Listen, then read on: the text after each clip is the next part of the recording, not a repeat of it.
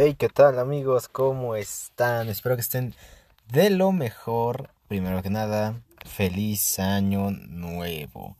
Yo sé que ya a estas alturas es día 4 del año, pero pues qué importa. Lo importante aquí es celebrar que 2022 terminó.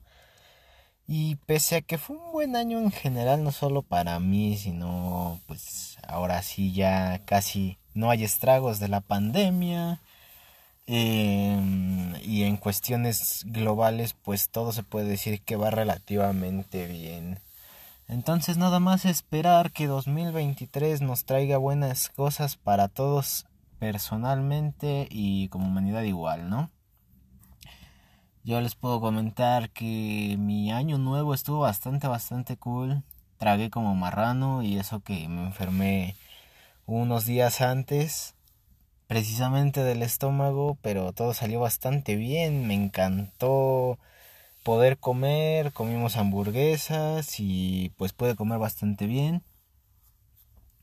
Aparte, el día primero pues me la pasé con mi novia, entonces todo bien, todo marchó bastante cool. Ya ahora sí, retomando actividades en este podcast, segunda semana seguida y yo espero que nos pasemos semana tras semana aquí porque es algo que quiero retomar. Y como les comenté en el episodio de, de regreso que íbamos a tomar nuevamente eh, el contenido de, de películas y series.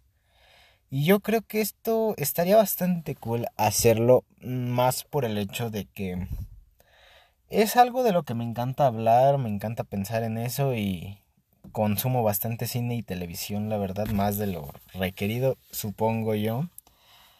Y pues no sé, me encantaría compartir mi opinión con ustedes, además de que ya hablaría de películas bastante antiguas o ya clásicos o inclusive películas que tienen sus añitos, no tanto del terreno actual, ¿no? Por el terreno actual, la verdad es que quiero abrir un canal de YouTube hablando precisamente de películas actuales y series actuales, ¿no?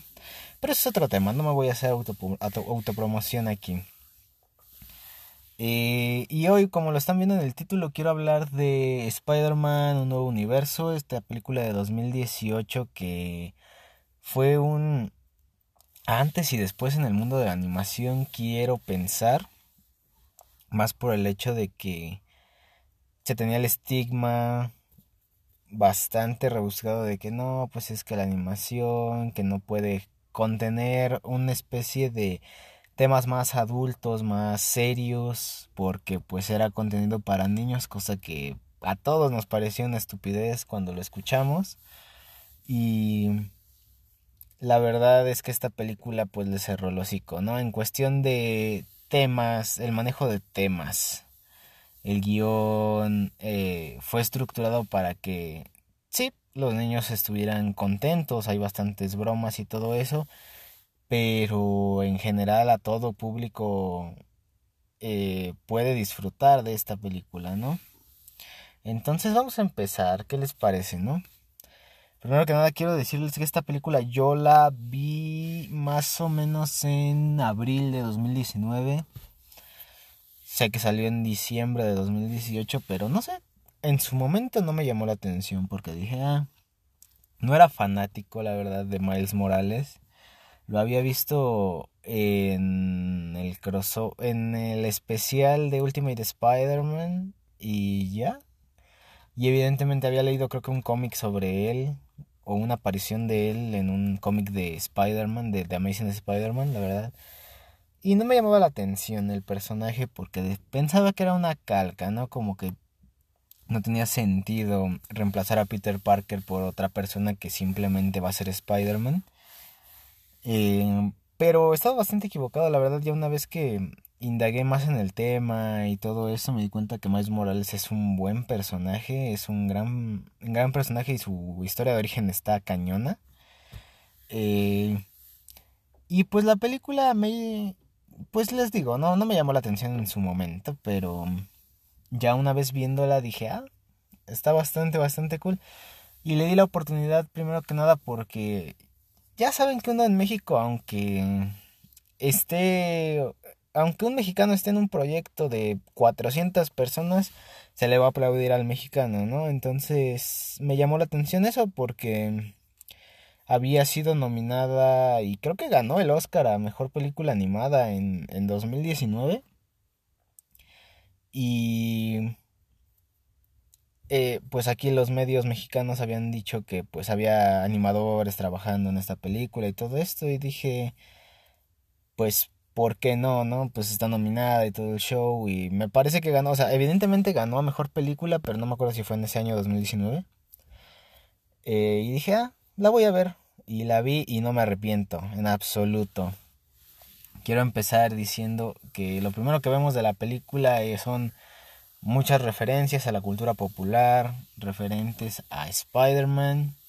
Y eso es un gran homenaje al personaje, quiero pensar. Este Peter Parker de este universo es un campeón, cosa que a todos nos hubiera encantado ver en toda, en toda adaptación del personaje, porque ya una vez indagando nos damos cuenta de que Spider-Man es de los personajes más miserables del cómic. Le pasa de todo al pobrecito. Entonces este Spider-Man que le va todo bien, que es amado por el público, que tiene álbumes musicales, que tiene paletas y que tiene de todo, está genial. Es, un, es muy bonito saber que en un universo de tantos eh, Spider-Man le va bien, ¿no? Entonces de aquí nos saltamos a ver a Miles Morales y de aquí nos vamos a dar cuenta de tres aspectos fundamentales de la película. La primera es la música, presentando a Miles con Sunflower. Que déjenme decirles que en general, no nada más Sunflower, sino el álbum en general de mm, Into the Spider-Verse está cañón. Obviamente hay mejores canciones que otras, pero en general funciona bastante bien. Te da una vibra de guero bastante contemporánea. Evidentemente no te van a llevar al, Brooklyn de los noventas, pero funciona bastante bien. El segundo aspecto que vamos a ver es precisamente esta cultura de eh, esta cultura urbana neoyorquina con el graffiti con el graffiti con todo este tema del barrio y todo esto que forma parte de la personalidad de Morales y le da un poquito de profundidad, ¿no? Y el tercero y de los más importantes junto con la música es la animación que se puede ver.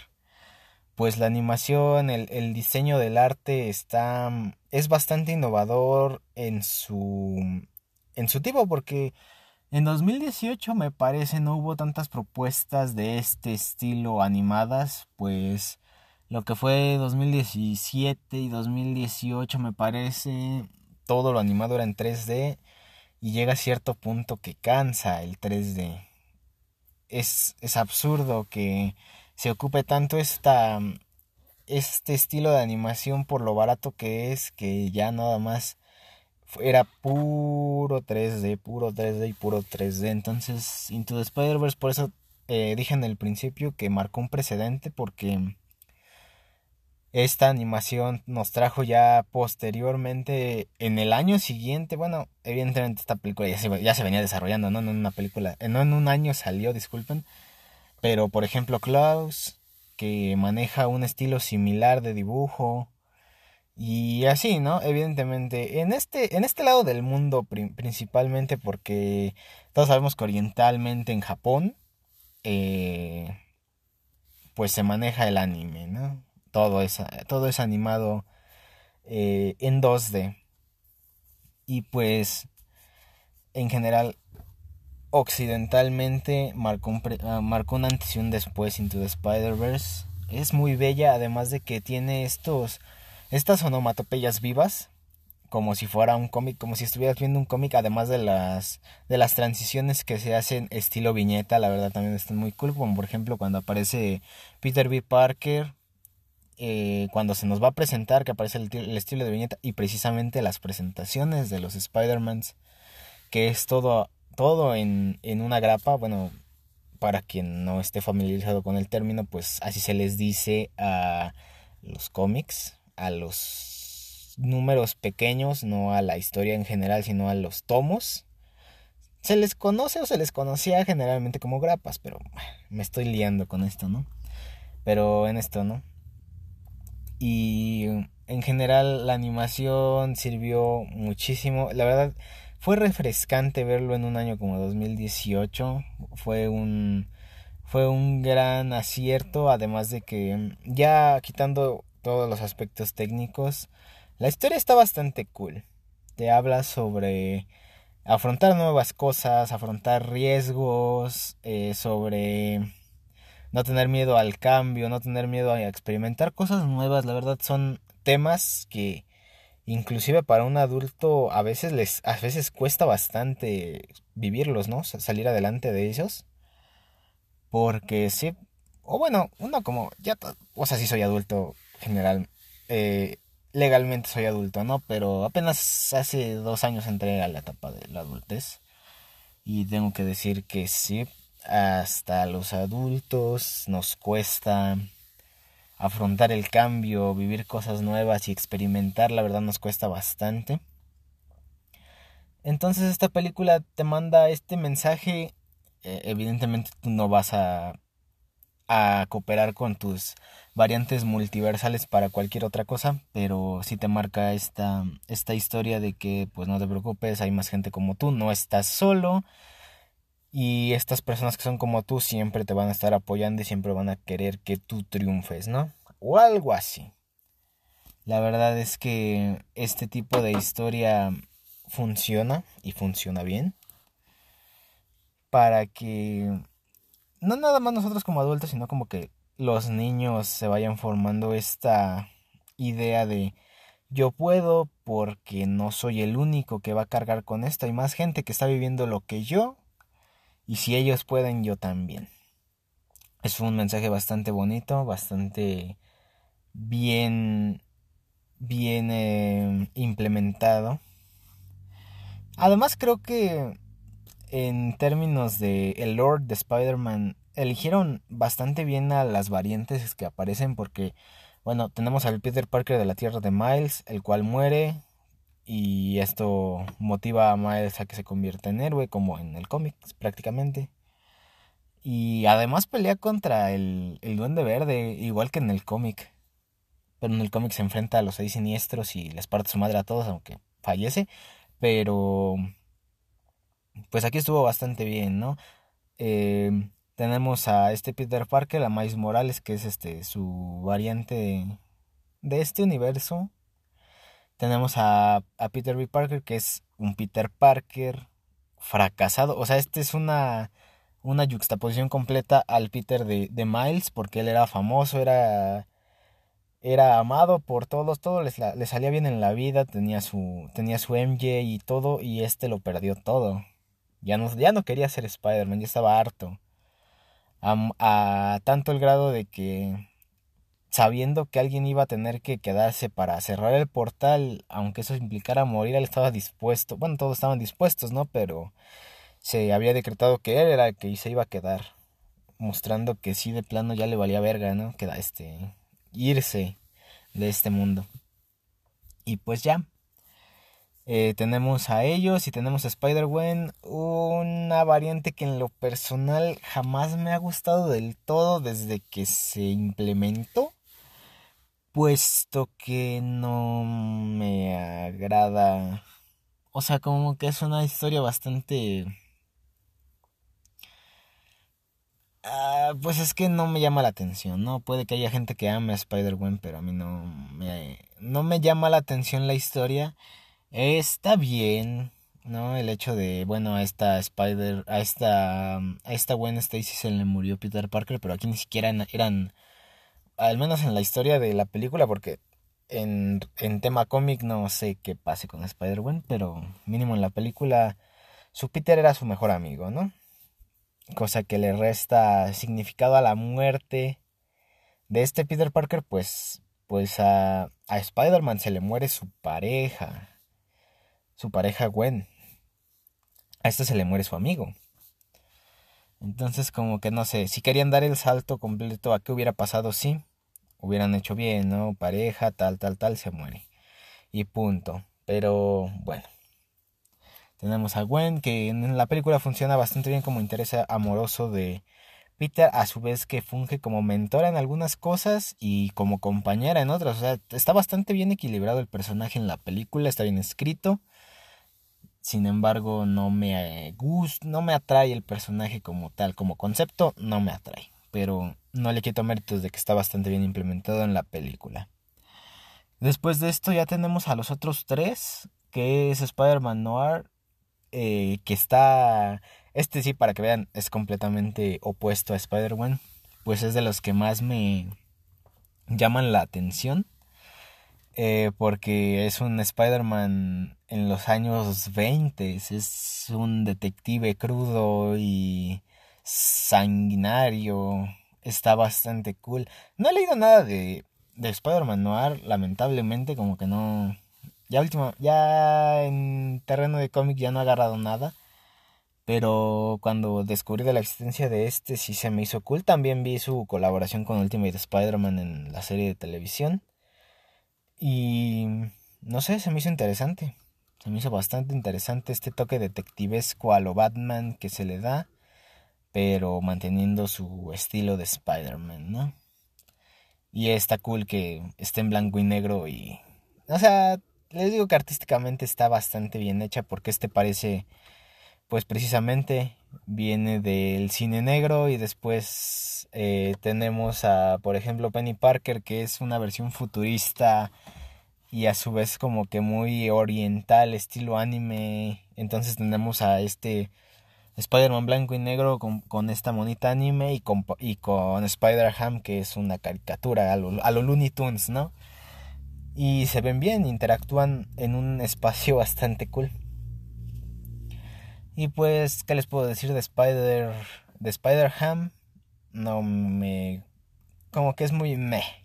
Como que el universo de los animales vengadores no me llama la atención.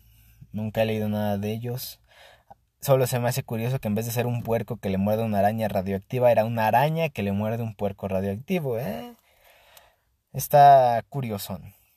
Y ya de ahí tenemos a... Les digo a Penny Parker que está interesante su historia, el, enlace psíquico que tiene con esta araña y todo eso. Me acuerdo haber visto un video sobre los orígenes de Penny Parker, pero ya no me acuerdo, ya tiene desde que vi la película, ¿no? Para entenderlo más o menos quién era, porque no la conocía.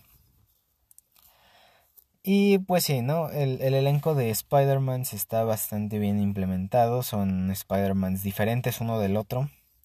Y eso es lo que les da singularidad como un equipo.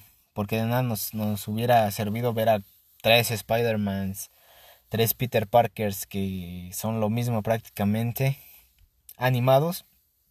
Y lo digo porque pues en No Way Home pasó, ¿no? Pero este ya es otro temita. Y y en general, por ejemplo, el, el antagonista principal de la película igual tiene su. Tiene su maldición, ¿cómo se le llama? Joder, ya no me acuerdo. O sea, hace las cosas por. no por dinero, no por poder, no por nada, sino por amor, ¿no? Este Kingpin hace todo para traer a su familia de vuelta, pues la perdió en su universo y sabe que existen, por allá en otro universo y las quiere tener de vuelta sin importarle el sentimiento de su familia, ¿no? Porque digo, ellas tienen eh, historias completamente diferentes en sus universos y a él no le importa, no le interesa. Lo que quiere es traerlos de vuelta y gracias a esto se, se junta al, al grupo de personajes que hacen todo por su, por su ruca, ¿no? Como lo es este John Wick o Darth Vader o o el señor frío o algo así, ¿no? Eh, pero está bastante cool, o sea, es una, es una motivación, así se le dice motivación, ya, ya me acordé, una motivación tangible, una motivación que la puedes creer y hasta cierto punto te pones a pensar de, ah, si estuviera viviendo eso, yo creo que haría lo mismo, o a mí me pasó, a lo mejor ya entiendo, pero a mí sí me pasó, como de que, ah, yo también lo haría. Y pues ya, ¿no? Esto en cuestión a, a todo a todo respecto al a este personaje de Kingpin. Y pues los villanos secundarios pues están de relleno básicamente, no hacen nada. Pese a que la Doc Ock de este universo es la que crea el, el portal y todo eso, como que no le dan más trasfondo. Simplemente, ah, pues es una científica y lo inventó y punto, ¿no? No, no, no, no, no te... No, no le busques más. Y ya. Y simplemente, y los demás, la verdad, están de adorno. El duende verde no vuelve a salir, nada más sale en el principio. Está desaprovechado porque es de las, de las versiones más brutales que tiene el personaje. O sea, está mamado. Es, un. Literalmente es un. Es un desgraciado, ¿no? Y no se, no se aprovecha, simplemente aparece con el primer Spider-Man y ya. No vuelve a aparecer nunca. Y ya de ahí como que el escorpión y el este güey gris que ni siquiera sé quién es, como que están de sobra. Pero sirven en el fondo para pelear con los demás Spider-Man, porque si no se imaginan un 6 a 2 estuviera bastante desequilibrado. Ah, también está el tío de Miles, sí, cierto, se me estaba olvidando. Pero... pero no, tampoco... Él, él sirve, su función en la película no es ser un antagonista, sino es ser el tope... El tope de Miles, ¿no? Como que es este... Es el freno de Miles para afrontar lo que tiene que hacer, pues sabe que su tío es un villano y no quiere combatir a su tío, pero sí quiere combatir el mal tiene un conflicto ahí hasta que el tío pues se muere, ¿no? Lo mata Kingpin y es cuando ya Miles no tiene este, este bloqueo de no, no, no tengo que pelear contra mi familia para hacer el bien. Y es este uno de los pasos que, es, que hace para convertirse en héroe. Y ahorita que hablé de ese tema, me acuerdo bien que hace unos meses había visto en Facebook un post sobre eh, una, una, tipo de explicación que hacen las personas a por qué cuando Miles ya vestido, cuando hacen el montaje de balanceo de Miles, eh, al momento de despegarse se rompe el vidrio. Y es que yo no lo comprendí, ni siquiera en su momento, ni mucho menos en las 20 veces que he visto la película, pero eh, según la gente explica que es porque Miles tenía miedo de saltar. Pese a que está haciéndolo porque está decidido, está decidido a lograrlo, tiene miedo de hacerlo. Recordemos que es un, es un chico, es, no es mayor de que te gusta 18. Tiene miedo de afrontar el que puede pasar, pero sin embargo lo va a hacer. Es por eso que está tan tenso que no puede despegarse, pero sin embargo se avienta así, importándole poco lo que siente. Es una explicación bastante creíble, bastante factible de Spider-Man, de, de Miles, pero... Pues, ¿qué les puedo decir sobre eso, no? Les digo que está, está bastante bien hecha la película. Y en general la película a mí me encantó, como les digo. Me gustó mucho. He sido fanático de Spider-Man desde los cuatro años, cuando vi la primera película de Toby. Y de ahí me eché la segunda, me eché la tercera, me eché la, la serie de los noventas, la serie animada. No, me eché la de Spider-Man, me hubiera encantado, pero no la vi. Eh, después de ahí me eché las de Andrew Garfield, me eché las de Tom Holland. Vi eh, Ultimate Spider-Man, no vi espectacular, lo lamento, merezco sus mejores insultos. Vi algunos episodios de Unlimited. Eh, jugué el Spider-Man, el de Amazing Spider-Man 2 en Xbox y en el teléfono. Y leí varios cómics, entre ellos Spider-Man The Other, así se llama, el otro. No lo lean, compas, sí, son bastante sentimentales con con todo esto de de los personajes y todo esto. No lo lean. A Spider-Man la pasa brutal en ese cómic. Leí ese y he leído bastantes otras cosas. Y en tema de villanos, pues vi la película de Venom la 1 nada más. La 2 ya no la vi. Y en general me gusta bastante el personaje, ¿no? Lo entiendo bastante bien en, algunos, en algunas cosas. Y pues esta película fue un, fue un lavado de cara realmente a la, a la franquicia. Pues abrió la puerta a, algo que no se había explorado del todo hasta 2018, que era el tema de los multiversos. Jamás se había, jamás se había tocado, o al menos no comercialmente, porque sé que puede haber una película ahí yugoslávica de hace 30 años que tocó el tema de los multiversos, cosa que yo no he visto, ¿no? A lo mejor, ¿no? Pero mínimo nivel mainstream fue la primera que lo hizo y no sabía el efecto dominó que iba a tener esa película. Puesto que la escena poscrito sí nos marca la aparición de Miguel O'Hara del Spider-Man 2099.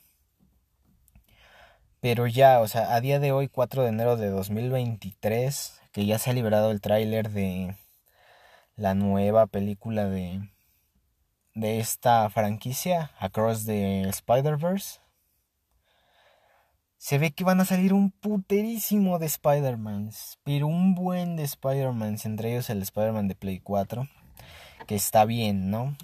Está bien. Ok, ellos empezaron y pueden hacer todo lo que quieran respecto al multiverso, pero yo creo que ellos muy bien, ¿no? Si hubieran sido solo ellos explotando ese ese tema hubiera estado increíble, pero no fue así. Ya el Spider-Man del UCM indagó sobre el, sobre el multiverso, teniendo tres versiones, las tres versiones cinematográficas live action de Spider-Man, ¿no? Entonces ya tuvimos eso, y en Doctor Strange y el multiverso de la locura tuvimos la aparición de de Charles Javier de X-Men de los 2000.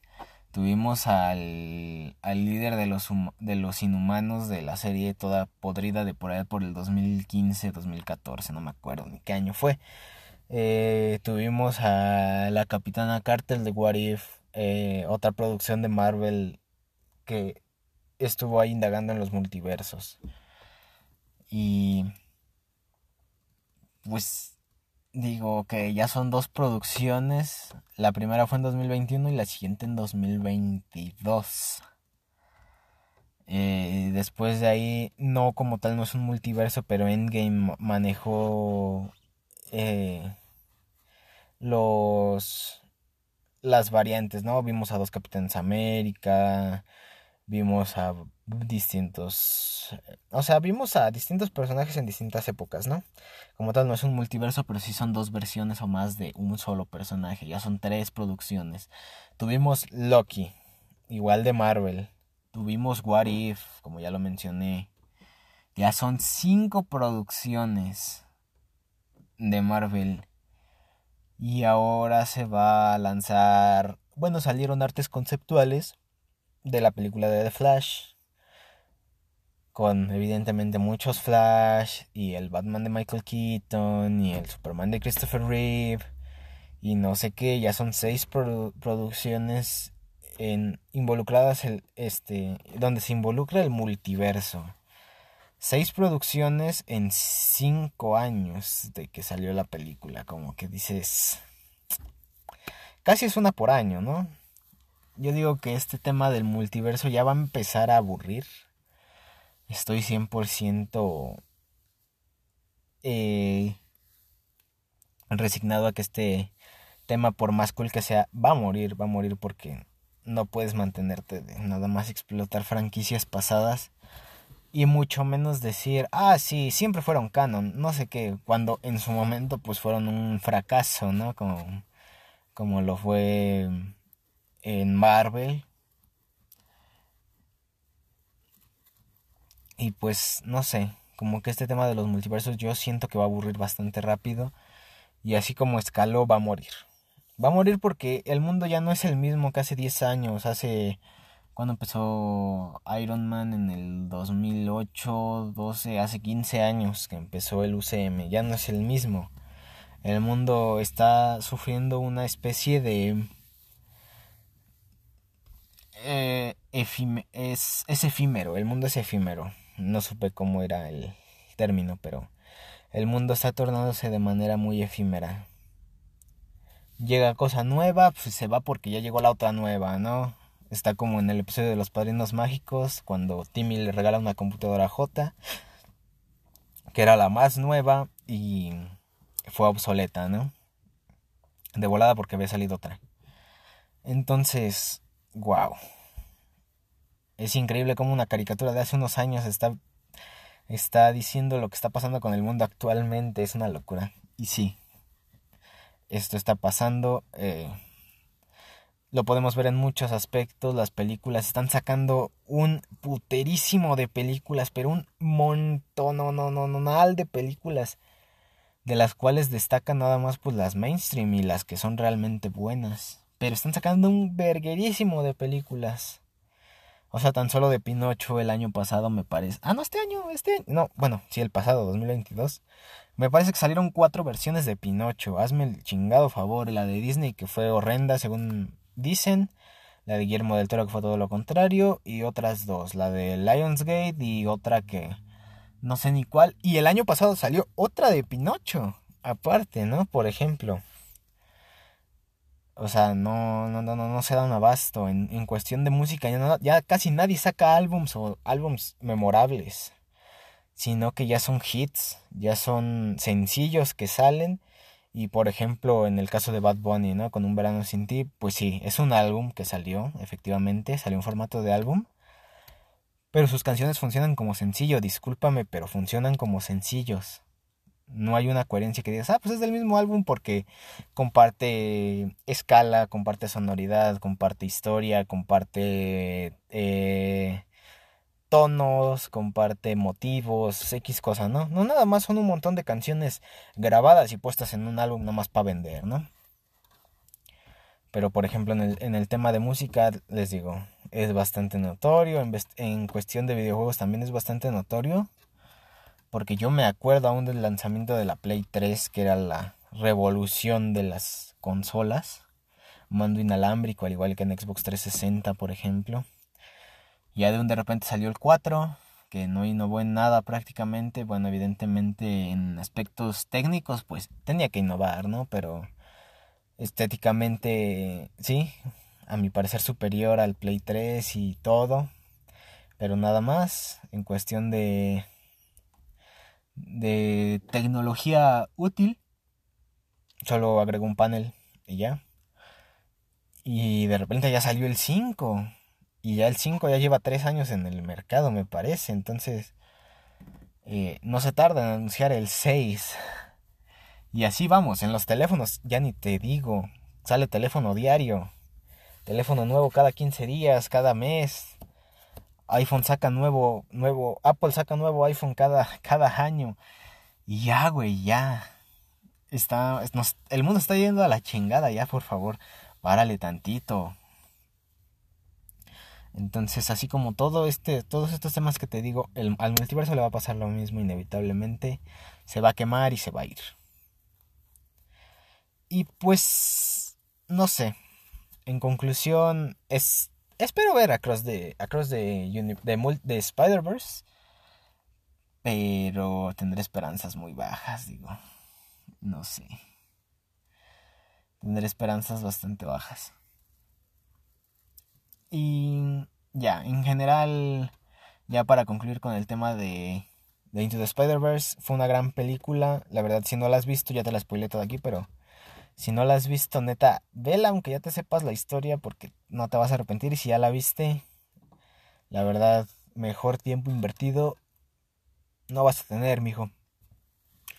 Y pues ya, ¿no? Ahora sí que... Hasta aquí el episodio del día de hoy. Quisiera alargarlos como antes, pero antes eran anécdotas y era chismecito y por eso me salía bastante natural.